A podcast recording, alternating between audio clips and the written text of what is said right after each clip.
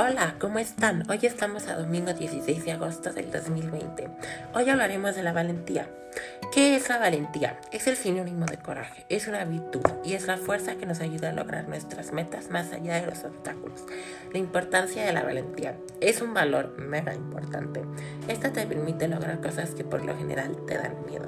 Te ayuda a crecer como persona y tener valentía es el primer paso para lograr lo que te propones. Ok, esto es como lo que quería decirles en este mini episodio. Pero quiero que reflexionen tantito más.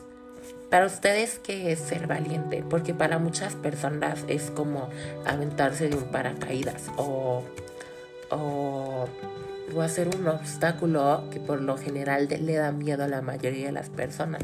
Digamos que es ser valiente, ¿no?